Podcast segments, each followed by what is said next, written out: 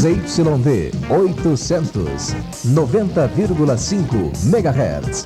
Excelsior FM.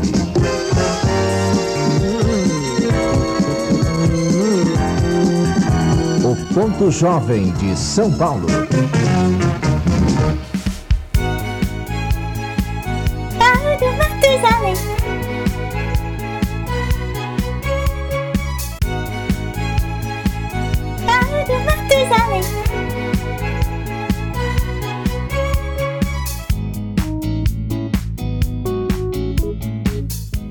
Dale gurizada, cheguei e esse é o Baú do Matusalém, o programa que escava até achar a luz no fim do túnel do tempo. Eu sou Vinícius do Prado, comandante desta nave louca, e tô na área para edição número 11 do programa, sempre tentando ao máximo trazer coisas bacanas e deixando a quilômetros de distância o baixo astral. Nesta edição é a vez de viajarmos para 2001, ano marcante no cinema e com um fato que mudou o curso da humanidade. Sem mais delongas, hora de ligar as turbinas e embarcar nesta viagem pela história. Chega mais! Escandaloso, você é guloso e quer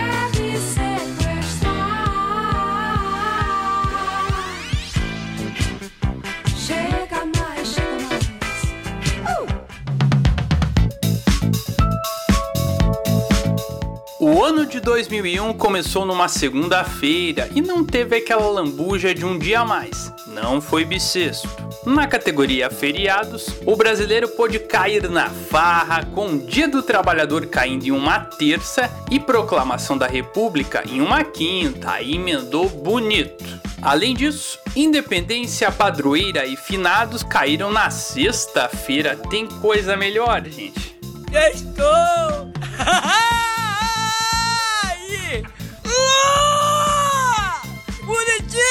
O Natal foi celebrado de segunda para terça e o ano terminou em uma segunda também. Como comento sempre no início, o objetivo é manter o alto astral, mas às vezes não é possível. Até porque não tem como falar de 2001 sem citar o atentado terrorista às Torres Gêmeas. Sem dúvidas, essa tragédia foi um marco na história recente do planeta. Mas para entender o porquê de tudo isso, é preciso voltar um pouco no tempo.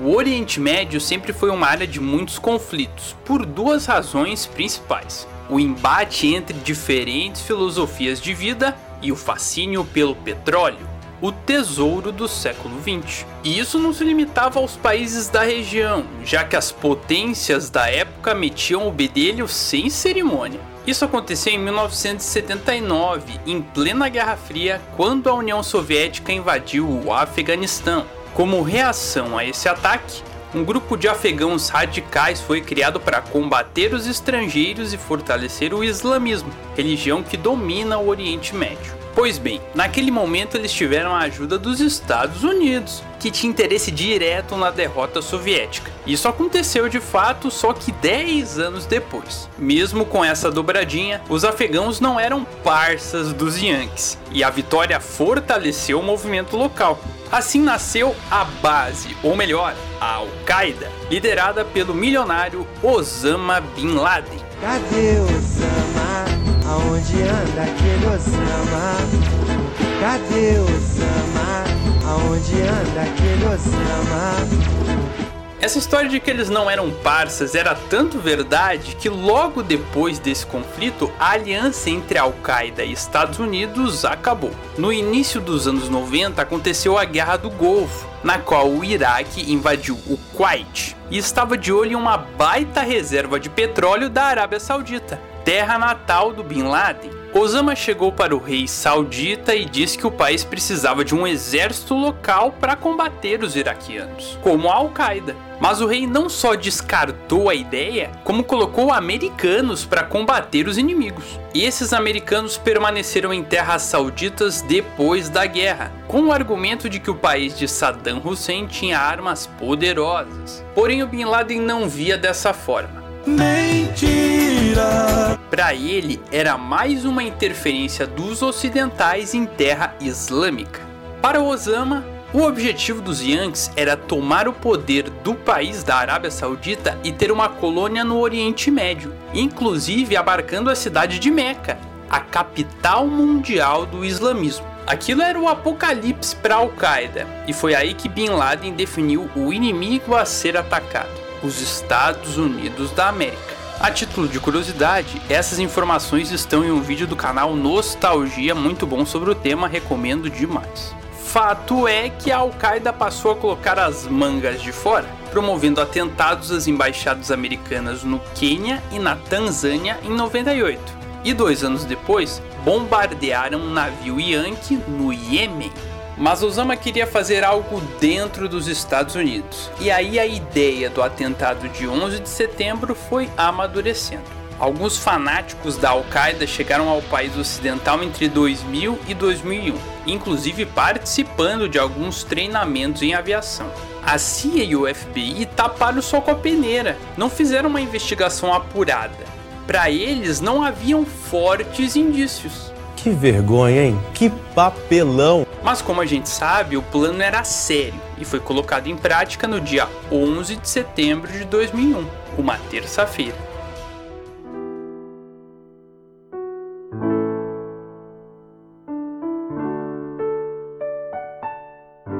Dezenove homens da Al-Qaeda sequestraram quatro voos que saíram do leste do país em direção ao oeste, no estado da Califórnia.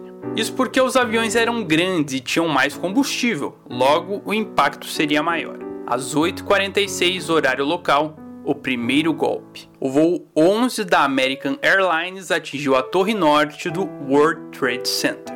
Menos de 20 minutos depois, às 9 horas e 3 minutos, o voo 175 atingiu a torre sul, provocando uma nova explosão. Na sequência, às 9 horas e 37, o voo 77 da American Airlines chocou contra a fachada oeste do Pentágono, sede do Departamento de Defesa dos Estados Unidos. Ainda havia um quarto voo, o 93 da mesma companhia, que tinha como alvo a Casa Branca. Mas os passageiros se rebelaram contra os terroristas que forçaram uma queda em um campo da Pensilvânia, a 20 minutos de voo da capital, Washington. Infelizmente, nenhum tripulante dos quatro voos sobreviveram. Foram quase 3 mil mortos e 6 mil feridos no total, já que, devido aos impactos, as torres gêmeas desmoronaram e muita gente trabalhava no World Trade Center, estava lá dentro na hora. Esse atentado tem consequências até hoje, com uma guerra entre Estados Unidos e radicais no Oriente Médio, iniciada após o ocorrido e que se arrasta até hoje, com milhares de mortos de lá para cá.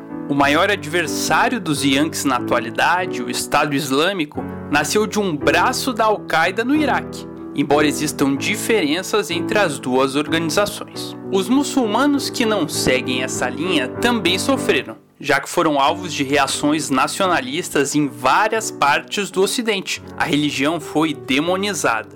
O atentado também atingiu anos depois pessoas que viveram aquilo de perto. Elas sofreram com problemas psicológicos e males físicos, como câncer, já que inalaram amianto e outras substâncias tóxicas da fumaça gerada pela explosão. As cicatrizes ainda são profundas, e não há dúvidas de que a tristeza do atentado marcou 2001, sendo um episódio chave na história da humanidade para sempre.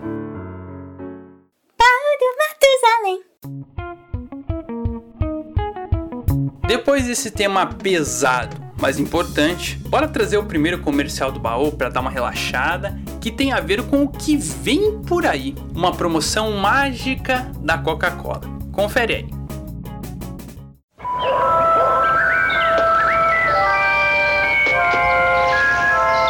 Só existe um caminho para chegar ao mundo mágico de Harry Potter. Promoção Coca-Cola leva você ao castelo de Hogwarts, na Inglaterra. Mande quantas cartas quiser com três provas de compra. Podem ser rótulos ou anéis de lata vermelhos e responda. Qual o refrigerante que leva você ao castelo de Hogwarts, na Inglaterra? Você não pode ficar de fora desta promoção. 90.5 Excelsior. Paulo Matusalém.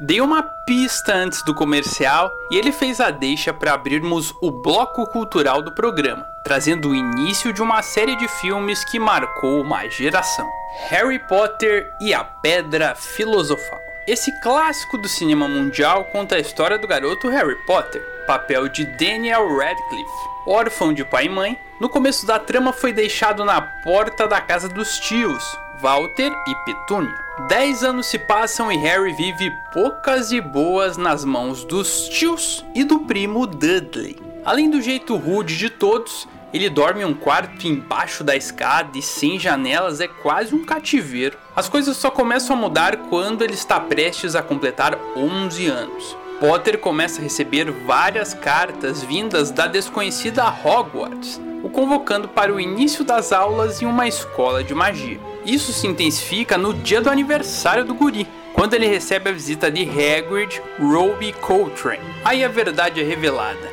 Ele era um bruxo. Além disso, Hagrid conta a ele que os pais foram assassinados por Voldemort, ou melhor, aquele que não deve ser nomeado. Mas Harry sobreviveu e superou o vilão mesmo sendo um bebê, o que o fez conhecido em todo o mundo da magia. Com tudo em pratos limpos, Hagrid o convida a entrar na escola de bruxaria em Hogwarts. Ele obviamente aceita, já que não aguentava mais a vida que levava, né, gente? Vamos e venhamos! Com os materiais comprados no Beco Diagonal, o menino Harry embarca para a nova aventura, atravessando o muro da plataforma 9 3 quartos e subindo em um trem para o mundo mágico de Hogwarts. Durante a viagem, conhece dois jovens que serão amigos ao longo de toda a série: Ronnie, Rupert Grint e Hermione Emma Watson. A amizade nasce e a expectativa é de que eles fiquem na mesma casa, que é uma espécie de fraternidade lá de Hogwarts. As opções eram Sonserina, que é a casa dos sujeira, dos pilantra, dos mau caráter, dos desgraçado. Desgraça! Lufa-Lufa, a galera que gosta do jogo coletivo e da honestidade. Corvinal, a rapaz mais CDF que entende ali do riscado da magia. E Grifinória, a casa mais descolada e que é marcada pela coragem. Com maior ou menor emoção, Hum, difícil, muito difícil. o chapéu seletor indicou Harry, Ronnie e Hermione para Grifinória! fazendo a alegria da piazada. A partir daí começa um mundo de descobertas. As aulas, a resenha, o famoso quadribol, esporte número um do lugar, que é uma espécie de handebol com vassouras, vamos gerar ali num, num linguajar mais rude. Eles aprendem de tudo um pouco, mas também passam por altas confusões. Primeiro, Hermione fica frente a frente com um Trasgo, que é um monstro bizarro, mas depois é salva por Rony, que manda um Vingardium Leviosa, fazendo o taco do Trasgo levitar e atingir a cabeça do bichão. Depois, em um jogo de quadribol, Harry é atingido por um feitiço e fica girando igual o peão do baú. Ele e Hermione acham que o autor é o professor Snape e ela incendeia a capa do Teacher, liberando Harry. Ele garante a vitória de Grifinória no clássico contra a Sonserina, o Grina ou o Sonória. Vamos, podemos escolher aí. Outra enrascada aconteceu durante um castigo na Floresta Negra. Potter encontra um ser esquisito jantando sangue de unicórnio, um prato bem gourmet. E quem que era esse ser? Sabe quem é esse homem? Raimundo Nonato. Aquele que não pode ser nomeado, que vai pra cima do guri, mas é impedido por um centauro que mora na floresta. Realmente o santo do Harry é forte, hein? Mas o maior desafio ficou reservado para o final da trama. Os três mosqueteiros descobrem que Hogwarts tem uma pedra filosofal escondida a sete chaves. Essa pedra pode trazer a imortalidade para quem a conquista, e eles têm medo de que ela caísse em mãos erradas. A suspeita é de que o interessado fosse o tal professor Snape. Em uma noite, o diretor Dumbledore viaja e a Rapaze teme que Snape pegue a pedra. Por isso vão atrás dela, mas não é tão simples assim. Primeiro eles passam por um cachorro de três cabeças, depois uma planta mortal, chaves voadoras e ganha uma partida de xadrez em tamanho real, com Ron se sacrificando para que Harry pudesse chegar ao final do caminho. Eis que ele avança e encontra o professor que quer a pedra, mas não era o Snape. O vilão era Quirrell. Não sei se é assim, será que é assim a pronúncia? Mas é com que? Quirrell. Eu não entendi o que ele falou. O professor de defesa contra as artes das trevas, que sempre andava de turbante porque atrás da cabeça abrigava alguém. Agora eu te pergunto, quem que era? Valdemort, o grande vilão. Tive que falar o nome dele, não tinha jeito. Agora no momento triunfal do Valdemort no filme. Ele tenta convencer o guri a lhe dar a pedra, mas Potter não cai no papinho dele e os dois travam uma briga. No corpo do professor, aquele que não deve ser nomeado quase vence, mas Harry conseguiu transformar o corpo do professor em pó, e o vilão é obrigado a se mandar, já que se transforma em um simples espírito de porco. Com isso, Dumbledore chega de volta da viagem, destrói a pedra e Harry vira o herói de Hogwarts pela primeira vez, dando início à saga que conquistou o mundo.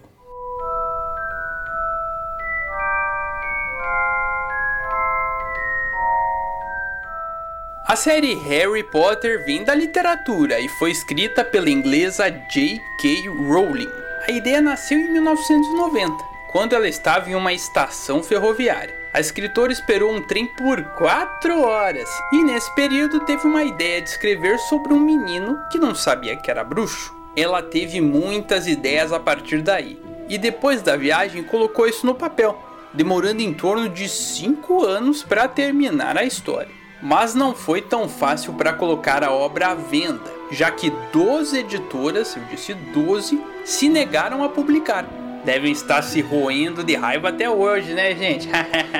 Apenas em 1997 a editora Bloomsbury topou colocar o primeiro livro da série na praça. O resultado foi fantástico, já que de lá para cá a obra escrita vendeu mais de 100 milhões de cópias. Nas telonas, o desempenho foi igualmente fantástico, com a bilheteria ultrapassando a marca de 1 bilhão de dólares, número alcançado em 2020 após algumas exibições em cinemas drive-in durante a pandemia. Foi o pontapé inicial de uma história que teria outros seis filmes e marcaria uma geração de amantes da sétima arte em vários países. A magia de Harry Potter encantou a galera. Fique na sua. Fique na nossa. Excelsior. Pau do Matusalém. Das telonas para as telinhas, 2001 marcou o início de um clássico da dramaturgia brasileira, que fez o país viajar pelos segredos do Marrocos, o novelão O Clone.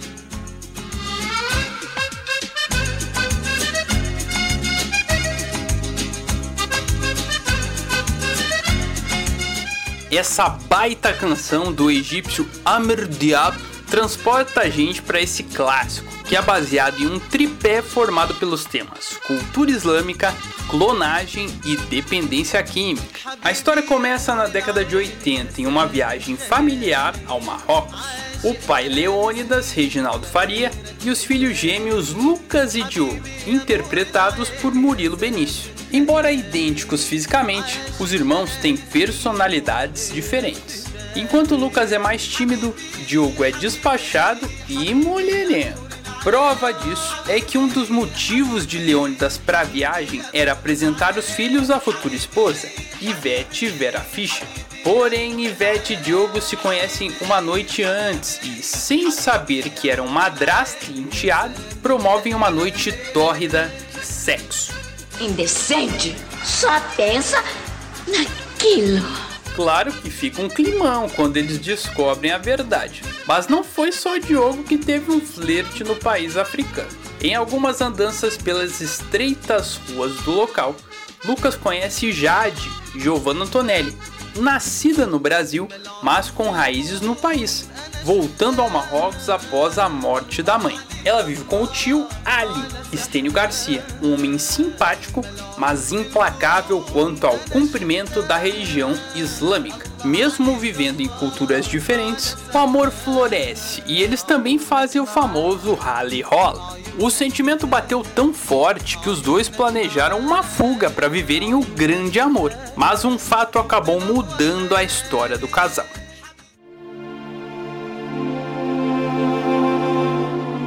Ainda nos primeiros capítulos, Diogo sofreu um acidente de helicóptero e morreu, deixando a família desolada.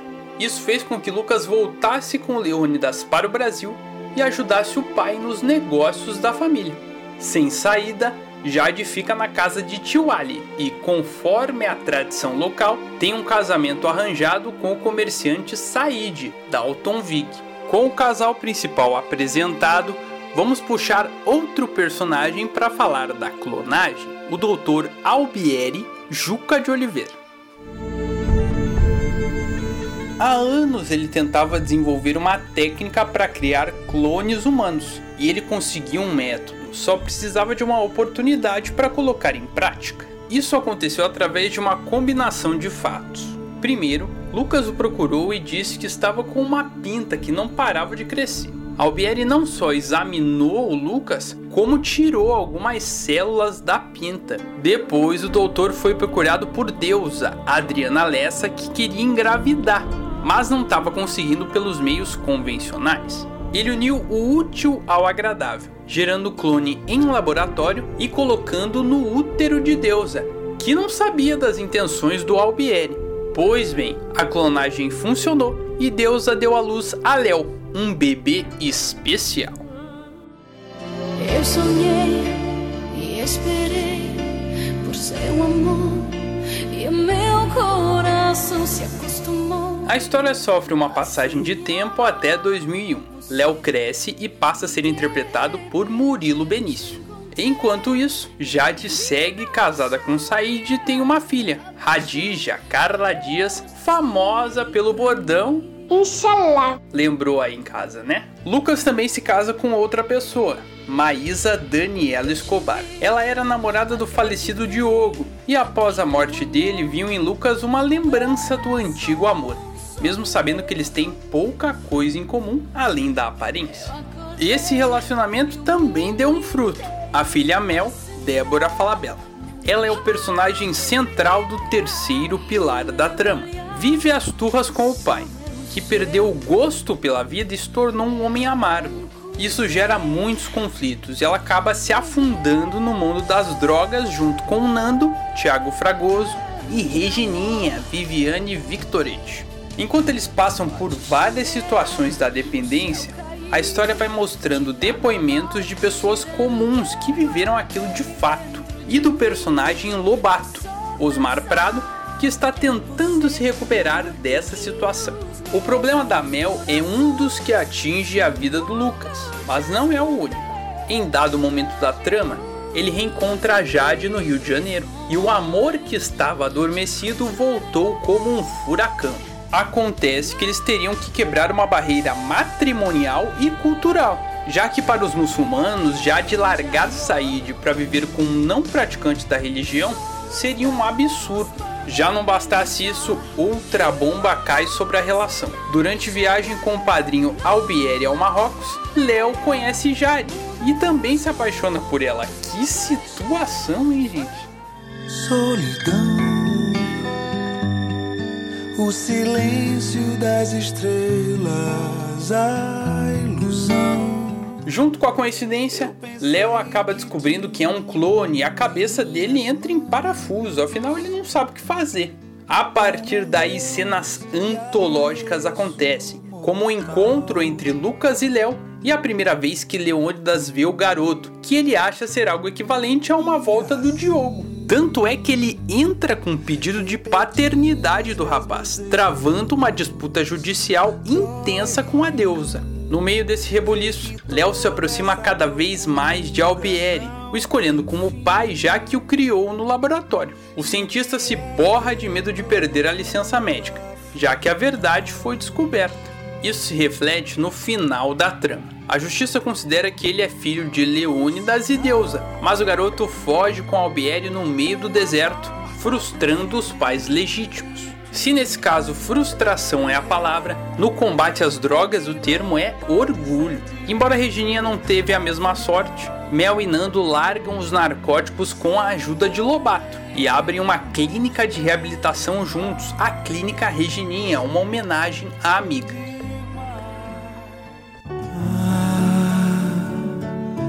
Se pudéssemos contar as voltas que a vida dá.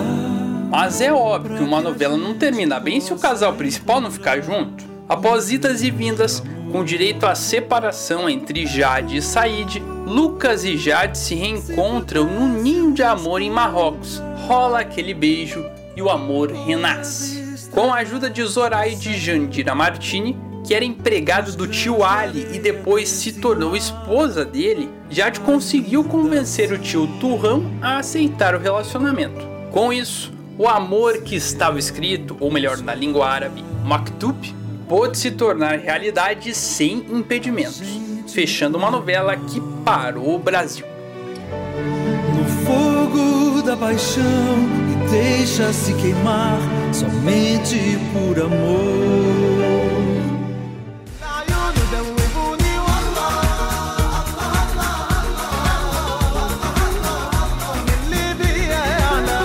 O que terminou como um grande sucesso começou com muitas dúvidas na cabeça do elenco e da autora Glória Pérez. Isso porque a novela estreou em 1 de outubro de 2001, menos de um mês depois do atentado de 11 de setembro. O medo era de que a rejeição do povo aos muçulmanos, gerada pelos ataques de radicais, interferisse nos números da novela. Mas graças a Allah, a história foi o inverso com a população entendendo mais sobre a cultura islâmica e passando a aceitar essa parcela da população. Dois fatores ajudaram nisso: as músicas locais e os bordões dos personagens. Todo mundo saía falando.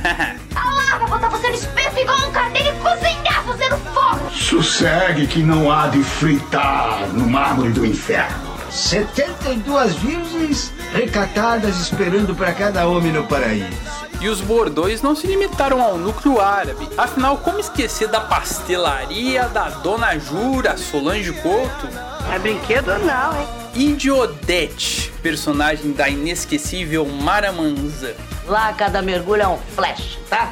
Os bordões marcaram muito. E como eu falei, isso também aconteceu com a trilha sonora, visto que o CD internacional de O Clone que trazia algumas músicas árabes, vendeu mais de um milhão de cópias, segundo meus parceiros lá do Rede Rafas. Tudo isso resultou no maior sucesso da Globo no horário das 8 até aquele momento, registrando média de 47 pontos. Aí sim. A trama foi exibida em vários países, sendo sucesso nas nações de língua espanhola e na colônia latina dos Estados Unidos. Tanto é verdade que Jade e Lucas foram eleitos pela versão hispânica da revista People como o casal mais famoso do mundo em 2002. Aí é muita moral. Isso só prova que história boa atinge todos os povos, línguas e religiões. E a novela o Clone é um baita exemplo disso. Excelsior FM. Música de bordo.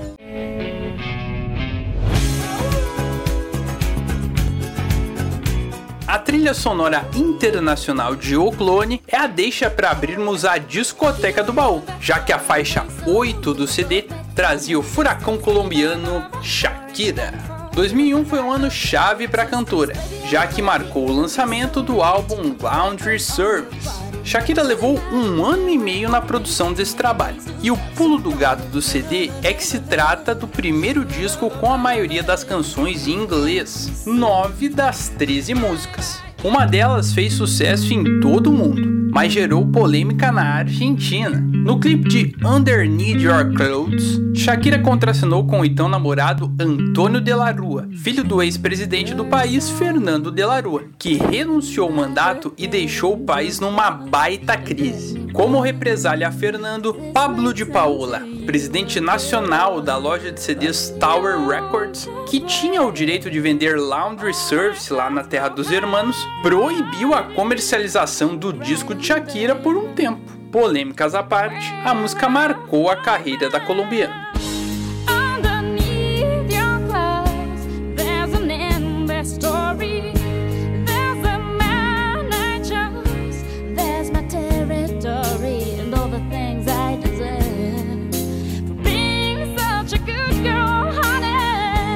Para o público que habla espanhol, o sucesso ficou por conta de Que Me Queres Tu, que chegou ao topo da parada latina da Billboard.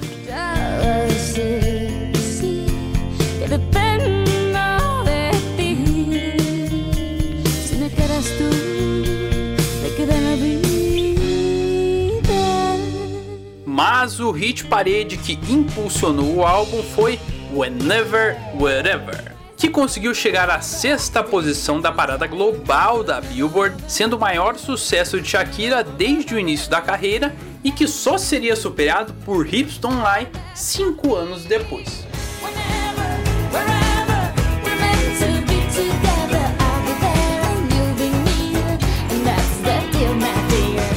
O álbum Laundry Service vendeu cerca de 20 milhões de cópias em todo o planeta e foi determinante para a internacionalização de Shakira, que se transformou em um ícone da música pop.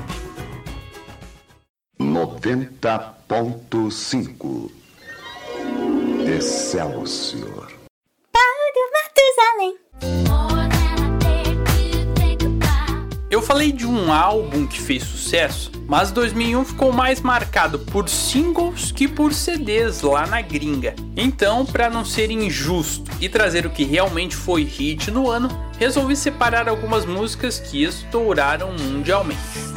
Começando com o pop bailante da australiana Kylie Minogue, que alcançou o disco de ouro em downloads digitais nos Estados Unidos, passando a marca de meio milhão de downloads e ficou no topo das paradas de 40 países. O nome da música é Can't Get You Out of My Head, mas é conhecida como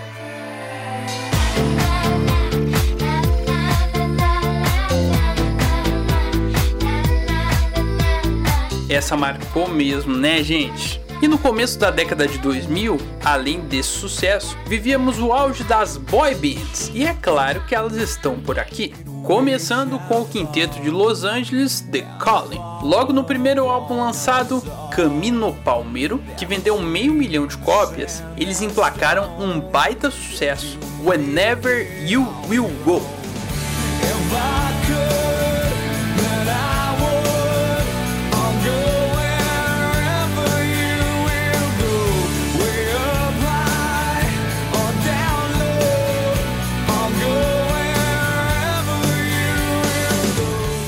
Essa música fez parte da trilha sonora internacional da novela das seis Coração de Estudante, de 2002 daí. E falar de boy band é citar os garotos da rua de trás, ou melhor, os Backstreet Boys. Em 2001 eles lançaram a primeira coletânea de sucessos lançados anteriormente, mas encaixaram uma música fresquinha que não foi inclusa no álbum Black and Blue de 2000, Drowning.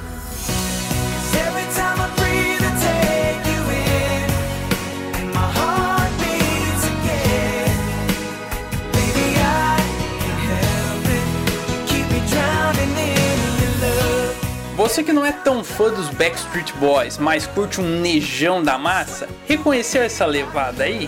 Pois é, Drowning tem uma versão em português e por aqui fez tanto sucesso quanto o original. Sufocado, lançada no ano seguinte pelos filhos de Francisco, Zezé e Luciano. Uma palhinha a título de curiosidade. Sempre que eu respiro é por você E te amar me faz sofrer hoje eu vivo Sufocado em minha dor Essa versão eu gosto demais. E para fechar o nosso pupurri, eu trago o primeiro grande single da cantora Alicia Keys, Fallen. Presente no CD de estreia da americana, a canção atingiu 2 milhões de cópias em downloads digitais, sendo a primeira impressão dessa voz que conquistou o mundo.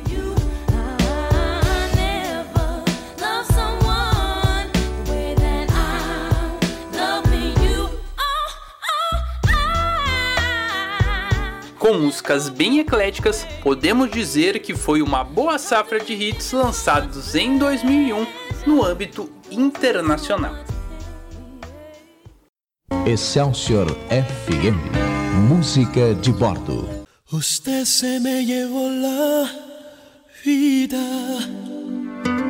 Mais cedo falei sobre a ousadia de Shakira em passar a cantar em inglês, pois um cantor brasileiro fez um caminho semelhante, mas se arriscando no espanhol, Alexandre Pires. Foi uma decisão difícil, já que ele era o vocalista de um Só Pra Contrariar que estourou pelo Brasil nos anos 90 e estava consolidado no pagode nacional.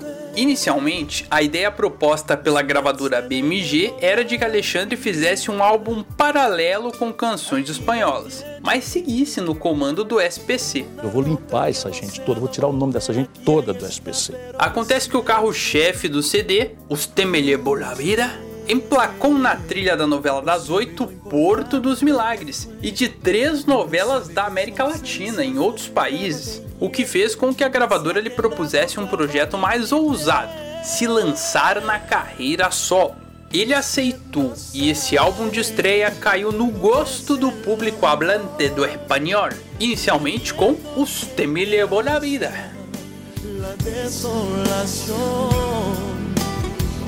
Usted no sabe qué daño causó, como ha destrozado a este corazón. Mas depois prosseguiu com Es por amor. Es por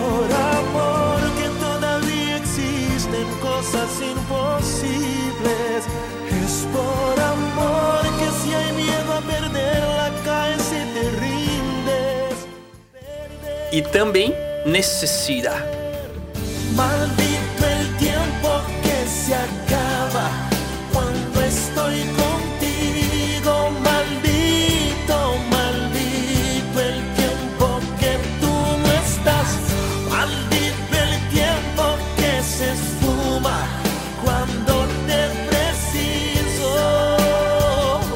Além de sucesso na América Latina, o álbum em espanhol de Alexandre Pires emplacou na comunidade latina dentro dos Estados Unidos, vendendo mais de 100 mil cópias na terra do Tio Sam.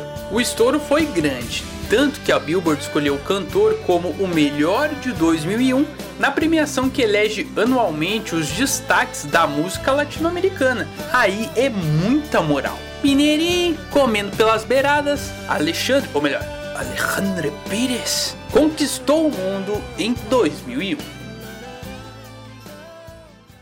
Fique na sua. Fique na nossa. Excelsior.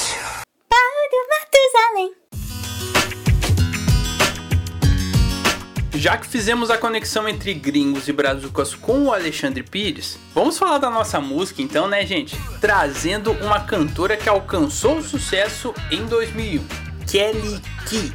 Nesse ano ela lançou o álbum de estreia, resultado de uma carreira que começou em 99, quando apresentava o programa Samba, Pagode e Companhia na Rede Globo. Essa vitrine chamou a atenção da gravadora Warner, que assinou um contrato de 5 anos com Kelly para que ela fizesse um som pop, na levada que Britney Spears e Jennifer Lopez faziam internacionalmente. Isso foi uma grande mudança na vida da jovem, que em 2001 completou 18 anos e já era mãe, fruto de um relacionamento com o cantor latino. Esse turbilhão de novidades só aumentaria após o lançamento do CD, no mês de agosto, pois Kelly Key estourou. O primeiro single, lançado antes até do próprio álbum, foi Escondido, que já causou aquele burburinho.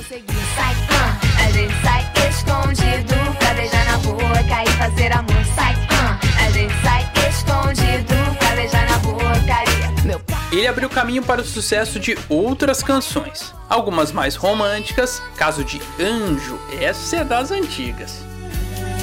É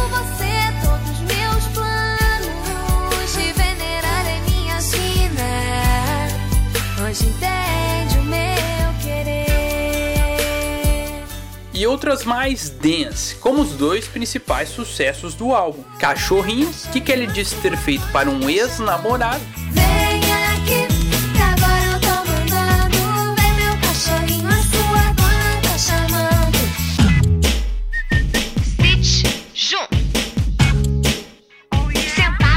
calado.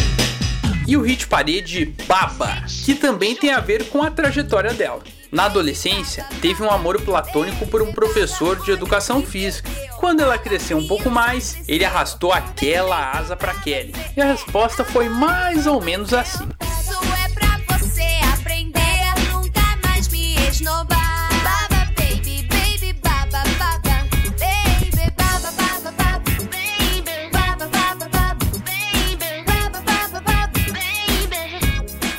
Esse foi o maior sucesso da carreira de Kelly Key e ajudou o álbum a conquistar disco de platina. Embora os números oficiais fiquem na casa de 500 mil cópias, alguns portais afirmam que o CD chegou à marca de 1 milhão de vendas. Mesmo com a diferença nos números, é inegável que a música de Kelly Key grudou na cabeça dos brasileiros. Excelsior FM. Música de bordo.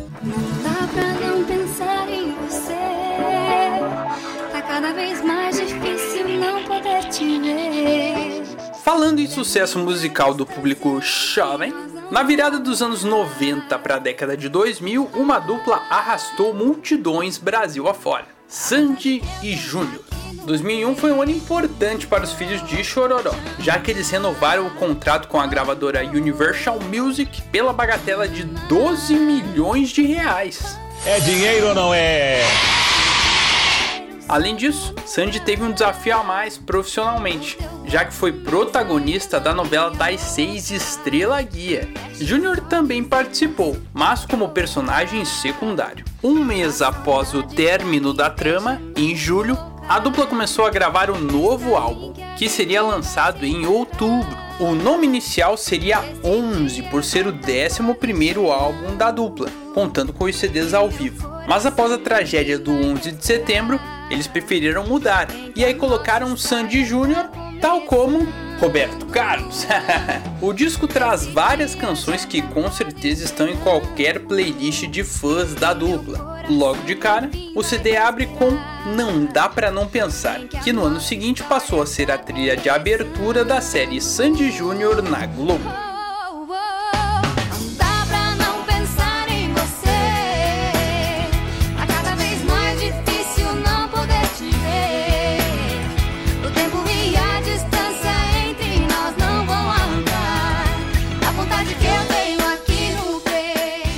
Ainda nessa vibe pop rock, outro destaque foi a faixa 8, A Gente Dá Certo. Leva contigo que eu quero, levo comigo. Menina, vira, vira, vira, virou. A gente dá certo. Partindo para uma pegada mais romântica, o CD conta com a música O Amor Faz, a única dentre as 14 faixas que teve um videoclipe produzido.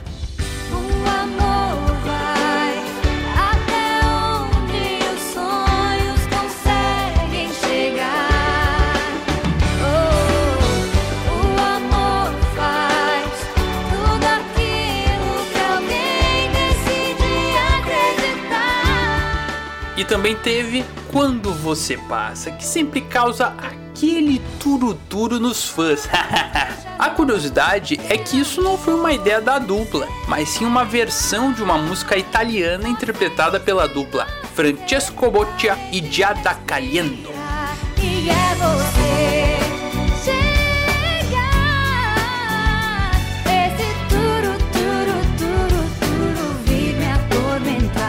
Esse quatro baita sucessos, isso que não falei das versões de Chuva de Prata e Endless Love. O álbum já saiu de fábrica com um selo do sucesso. Tanto é verdade que em dois dias eles venderam um milhão de cópias em dois dias, ganhando disco de diamante no Faustop. Ô louco, meu! Isso colocou o CD Sandy Júnior entre os cinco mais vendidos de 2001 no Brasil, a prova viva de que a dupla arrebentou a boca do balão. Sucesso Excelsior. Então vamos lá! Ana, Rita, Joana, Iracema, Carolina. Falamos de Sandy Júnior e eles fazem uma conexão com a próxima artista, já que tiveram a segunda música mais tocada nas rádios em 2001, atrás apenas da mineira Ana Carolina. Em 2001 ela lançou o segundo álbum da carreira, de longo nome Ana Rita Joana Iracema e Carolina. é quase o nome do Dom Pedro, bicho. Independência!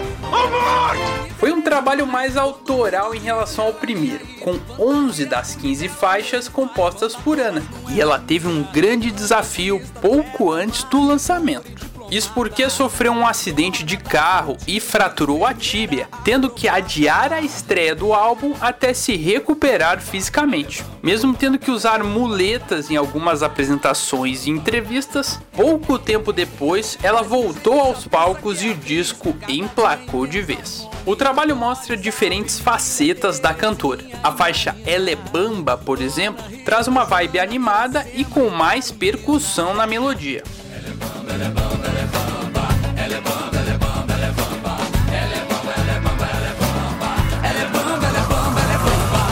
Já a canção Confesso tem uma pegada mais romântica, emplacando na trilha nacional de Coração de Estudante, novela do ano seguinte. Não vou pedir a porta aberta, é como olhar pra trás.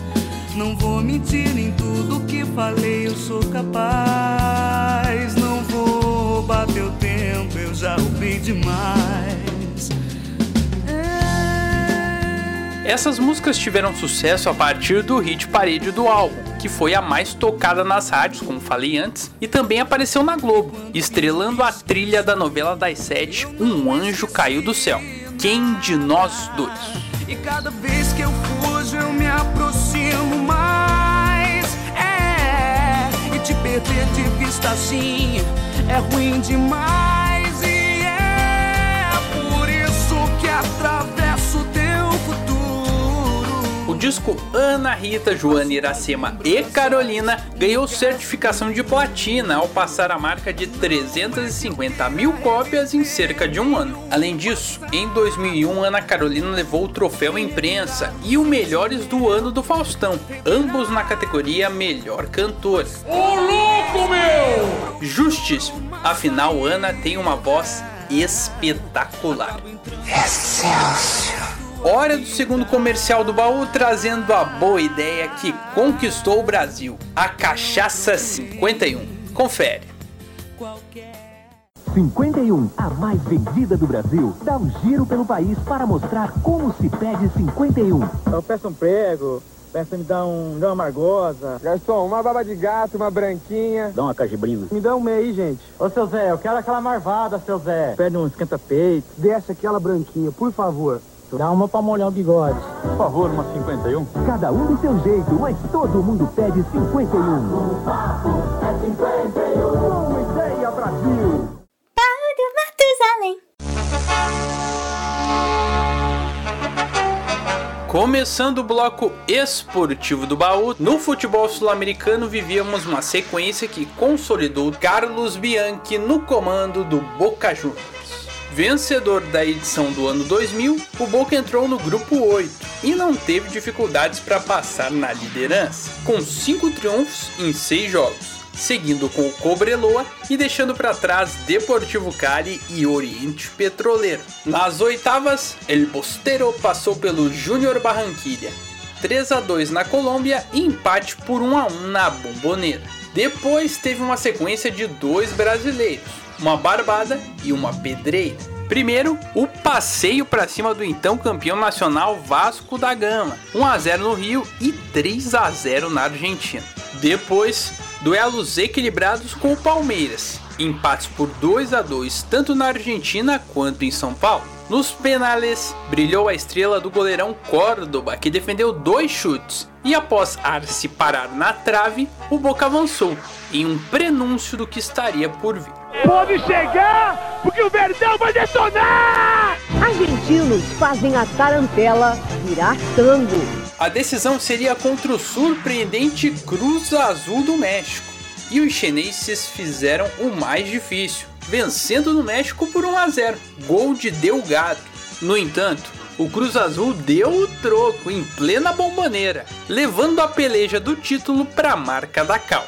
Aí pesou a experiência argentina. Mesmo com Bermudes chutando no travessão, dois jogadores do time mexicano isolaram a bola e Córdoba defendeu um arremate, o que deu ao Boca o bicampeonato consecutivo e o quarto título azul e ouro na Liberta, coroando o timaço de Córdoba, Delgado, Esqueloto e do maestro Juan Román Riquelme. Señoras y señores, miren qué jugador es Román. Román, Román, gol de Román. Os chineses fizeram um duelo duríssimo contra o Bayern de Munique pela final do Intercontinental lá no Japão, sendo que os bávaros levaram a Champions vencendo o Valência na decisão. Ninguém fez gol no tempo normal. Até que no segundo tempo da prorrogação, os alemães aproveitaram que Córdoba catou borboleta num escanteio para fazerem o gol do título com o ganês Kufor, Bayern campeão do mundo. Se o Intercontinental foi decidido entre duas equipes cascudas no futebol mundial, no Brasil tivemos um campeão nacional inédito, o Clube Atlético Paranaense. O Furacão tinha um timaço com Alex Mineiro, Kleber o Incendiário, Kleberson, Flávio Pantera e por aí vai. Mas o rubro-negro teve que se reinventar durante a competição. Após iniciar com Mário Sérgio no comando técnico, o time fazia uma campanha de meio de tabela até a décima rodada, quando perdeu por 2 a 1 para o Fluminense e Mário foi demitido. Para o lugar dele, o Atlético trouxe Geninho, que havia brilhado um ano antes no rival Paraná Clube, conquistando o módulo amarelo da Copa João Avelange, equivalente à Série B do Campeonato Brasileiro. Mas a vida dele não seria fácil, já que o clima estava conturbado no CT do Caju. Tanto é verdade que o novo técnico recebeu uma lista de dispensa com alguns nomes, inclusive Alex e Kleber. Ou o Atlético acaba com a noite, ou a noite acaba com o time do Atlético. Essas foram as palavras do, do Mário Sérgio naquela época, né? Ele não dispensou ninguém e o time foi engrenando ao longo da primeira fase, ficando invicto por 12 jogos e avançando às quartas na vice-liderança da primeira fase, atrás apenas do São Caetano. Mas eles ainda demorariam um pouco mais para se esbarrar. Antes, dois tricolores no caminho rubro-negro em jogos únicos, ambos disputados na Arena da Baixada. Nas quartas, 2 a 1 em cima do São Paulo de Rogério Ceni, Kaká, França e Luiz Fabiano. Enquanto que nas semis, o Cap despachou o Fluminense de Roger, Fernando Diniz e Magno Alves. Triunfo por 3 a 2 em um jogaço. Alex Mineiro! Alex Mineiro! Alex Mineiro leva o Atlético à final do Brasileirão! Após eliminar dois clubes de peso, era a vez da decisão contra o São Caetano. As duas equipes que com a bola no pé eram as melhores do campeonato. Apesar da promessa de equilíbrio, o Furacão não deu chances, vencendo o jogo de ida por 4 a 2 na Baixada e repetindo a dose no Anacleto Campanella. 1 a 0 gol de Alex Mineiro.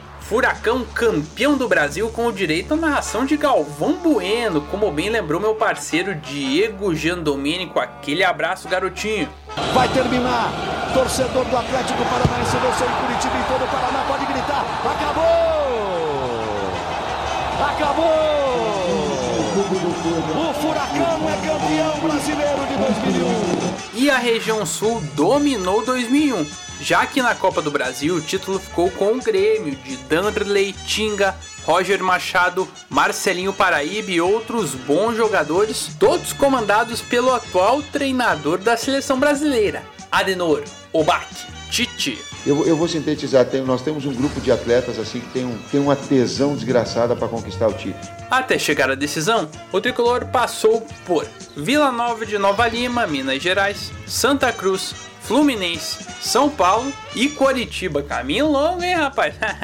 É muito difícil. Pela frente, o adversário seria o Corinthians de Marcelinho Carioca e Vanderlei Luxemburgo. Você não vale nada. Você vale alguma coisa? Eu valho muito sempre. Que que Nunca você vale? provaram nada contra Que mim. você vale? E não vão provar. Você Você, é uma safado. cima de você? é moleque. Você Você é uma safado. Parecia que a maionese iria desandar no Olímpico, já que o Alvinegro abriu 2 a 0. Mas a lei do ex, aquela que nunca falha, entrou em ação. Luiz Mário marcou duas vezes e o Imortal levou um empate a São Paulo.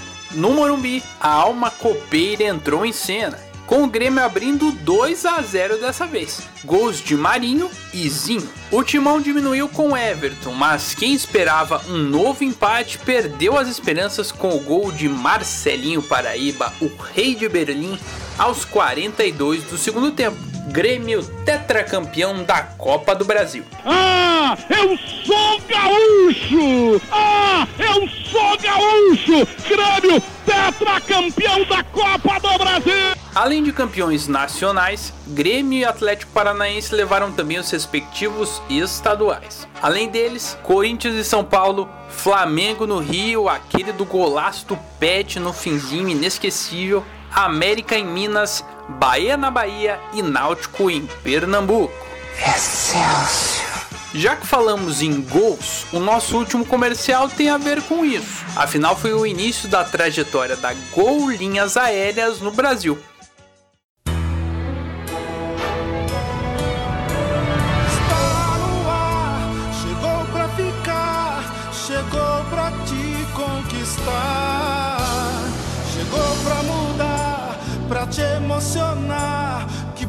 você chegar.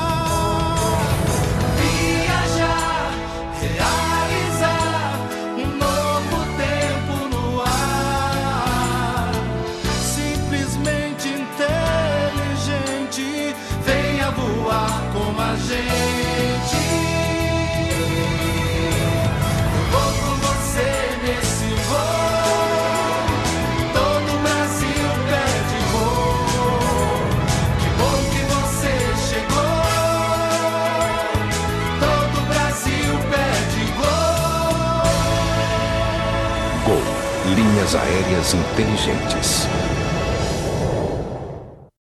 Fique na sua. Fique na nossa. Excelsior.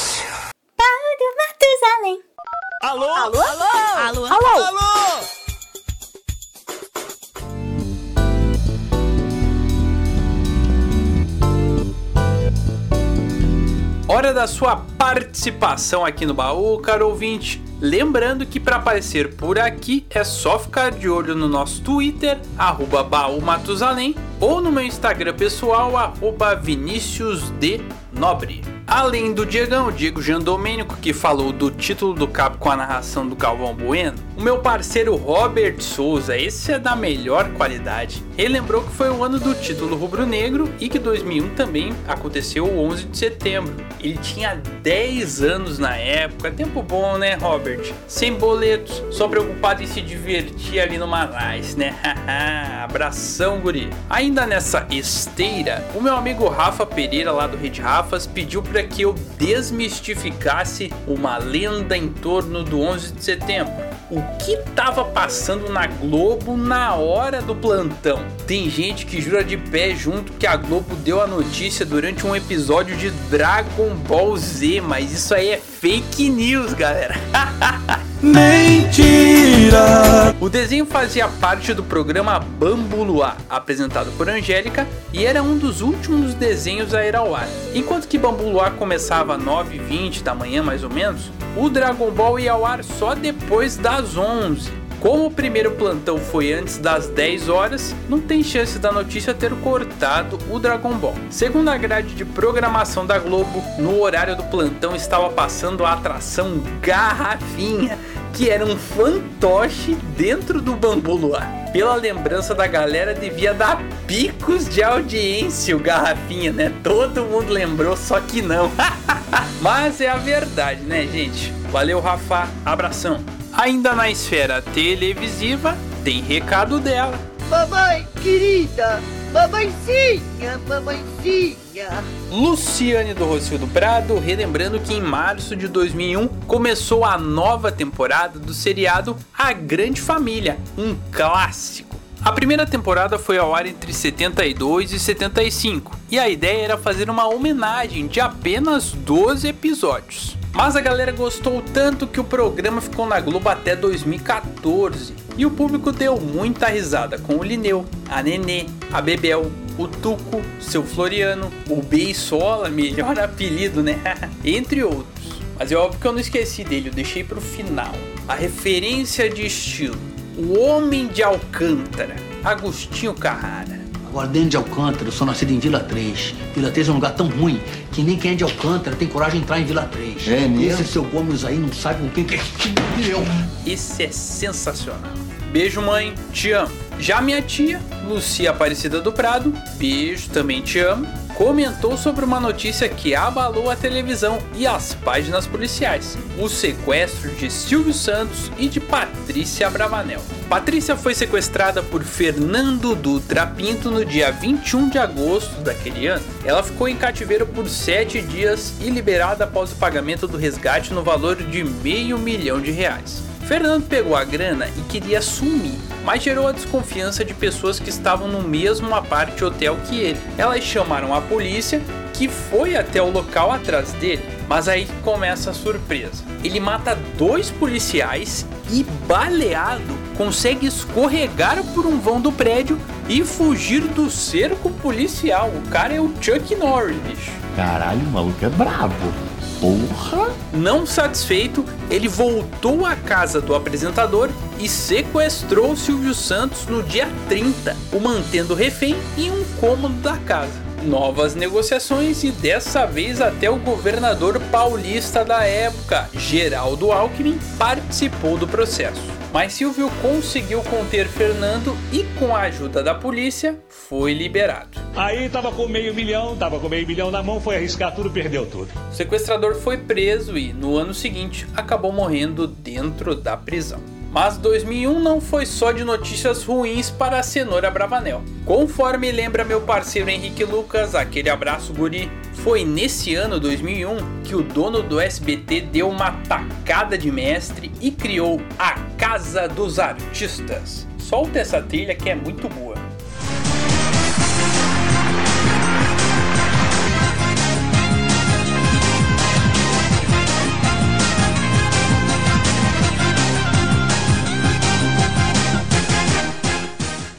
Um clássico, o primeiro reality show da história da TV brasileira. Como é que funcionou? O Silvio Santos descobriu que a Globo havia fechado um contrato com a empresa estrangeira Endemol e a partir de 2002 faria um reality show, que era o tal do Big Brother Brasil. O detalhe é que a Endemol ofereceu o formato do BBB pro Silvio e ele não aceitou, mas ele falou assim: ah, não quero isso aí não. Mas ele fez uma artimanha ali. Ele resolveu lançar o próprio reality show antes da Vênus Platinado. O cara é muito esperto, né? Não consegue, né? Era uma novidade tão grande para a época que nem os participantes sabiam que eles iam participar.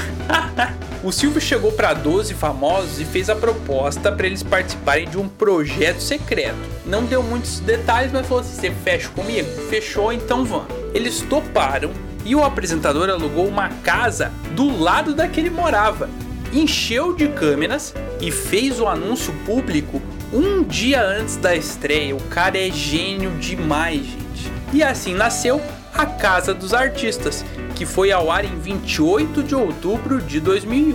Ao longo de quase dois meses, o Tiro no Escuro se transformou em um sucesso com S maiúsculo. O público se identificou com personagens como Supla, Bárbara Paz, Alexandre Frota, Nana Gouveia, Mari Alexandre e por aí vai. A forte audiência deixou a Globo tiririca.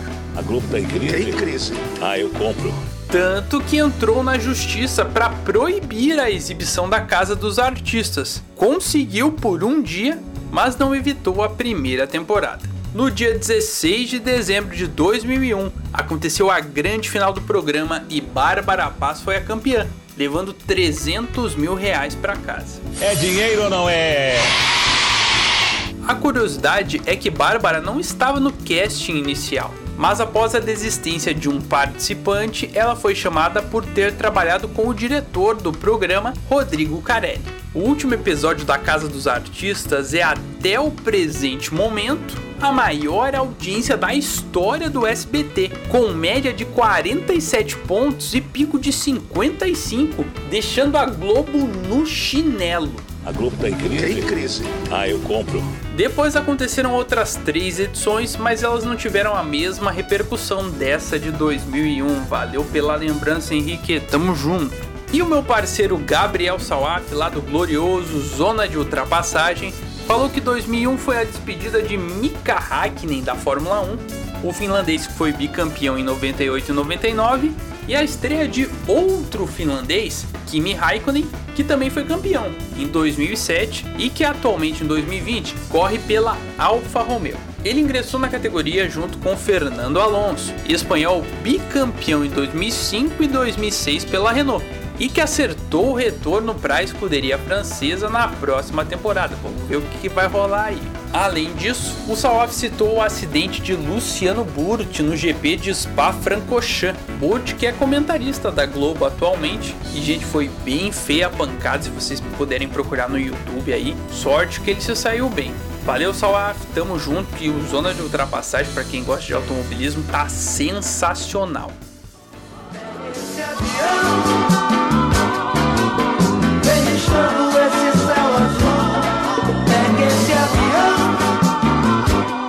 Amigas e amigos, chegamos ao fim da edição 11 do Baú do Matusalém. Ah, que peninha! Agradeço pela sua companhia e te espero de novo para mais uma viagem no tempo. Como despedida, deixo um clássico do pagode que marcou a carreira do grupo Os Travessos. Adivinha? A canção encabeçou o álbum de mesmo nome, que recebeu certificação de platina, ou seja, na época passou a marca de 250 mil cópias. Mas você não precisa adivinhar o meu próximo desejo, eu digo para você com essa voz aveludada, ter a sua companhia logo menos para mais uma edição do baú. Bye bye!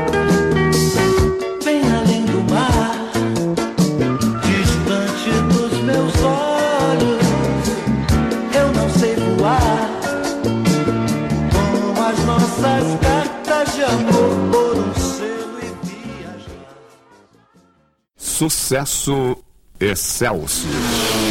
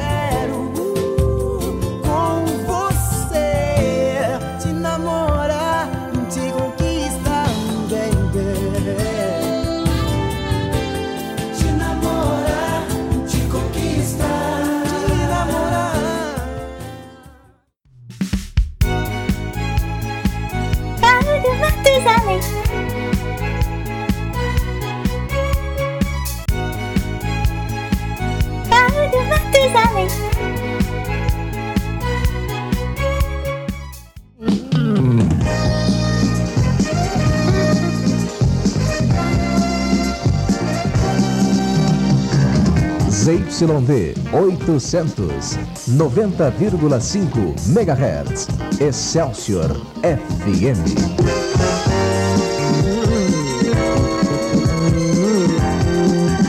O ponto jovem de São Paulo.